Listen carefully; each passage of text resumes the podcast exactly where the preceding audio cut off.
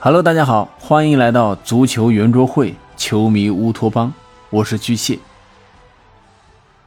这一期我们来说说世界杯 D 组的情况。呃，本小组拥有法国、丹麦、突尼斯和澳大利亚。法国在本届世界杯呢是作为卫冕冠军，将面临新世纪以来世界杯的最强魔咒。毕竟从零二年韩日世界杯以来，近五届世界杯有四届卫冕冠军均未能从小组赛出现，而在零二年法国就曾中招过一次。如今能否完成这一破咒目标，也是法国队在本组的最大看点。法国队在本届世界杯面临极大的伤病困扰，博格巴、坎特均因伤缺阵，加之远离一线足坛的马图伊迪，上次世界杯夺冠的中场主力三人组早已不复存在了。目前中场年轻的楚阿梅尼、卡马文加、福法纳等人能否弥补这一空缺，也存在着很大的变数。呃，我回看了此前的比赛。高卢雄鸡的中场调度显然出现了问题。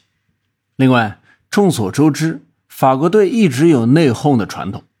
姆巴佩从四年前的新星成长为了世界级球星，在俱乐部啊有着极高的权力，但却有些不服众。呃，包括我本人在内，也不是很喜欢这个这个家伙啊。如今来到国家队，主帅德尚呢，能否处理好他与本泽马、格列兹曼等球星之间的关系？让球员保持团结，我想可能是法国队在小组赛阶段最重要的工作了。呃，本组的另一支球队丹麦与法国是真的有缘分。九八年世界杯，丹麦就与法国同分在一组，并且啊，当时以小组第二的身份挺进淘汰赛，此后一路跻身四分之一决赛。呃，而这也是丹麦童话过往五次征战世界杯的最佳战绩。如今时隔二十四年，以埃里克森、克亚尔、克里斯滕森、小舒梅切尔领衔的丹麦强势晋级卡塔尔世界杯决赛圈。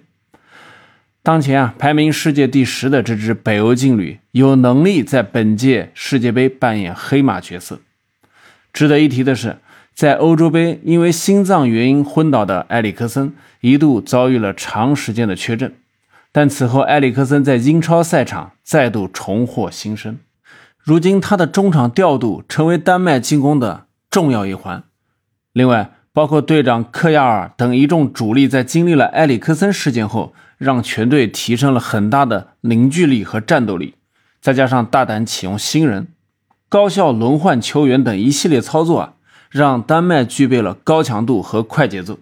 总之，我个人是非常期待丹麦这支球队的表现的。来自非洲的突尼斯队。从征战世界杯的名单来看，绝大多数主力球员效力于欧洲五大联赛的中下游球队，或者是啊更低比更低级别的球队了。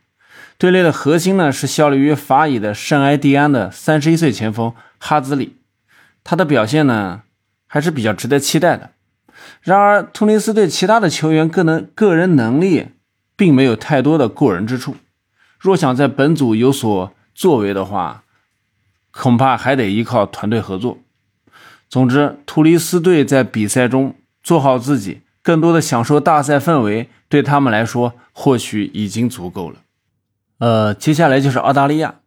呃，伴随着卡希尔、维杜卡等球星先后的退役啊，澳大利亚在亚洲的实力呈现了下滑的趋势。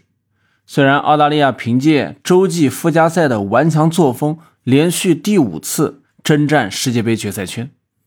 但是显然，如今面临了青黄不接的问题，让澳大利亚在本届卡塔尔世界杯的小组赛目标定位就不会很高。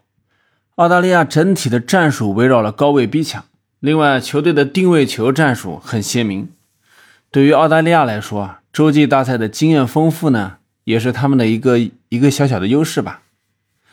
嗯，总体说来，本小组中法国和丹麦的实力强劲，若没有意外的话。这两支队伍将全力争夺小组第一，为了淘汰赛争取更有利的排名。毕竟啊，谁都不希望过早的碰上有可能是 C 组第一的阿根廷队。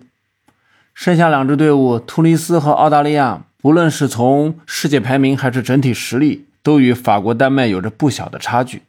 这也让 D 组的强弱对比啊非常分明。好了，本期的足球圆桌会就到这里了，期待您的互动、评论、转发、订阅，我们下期再见。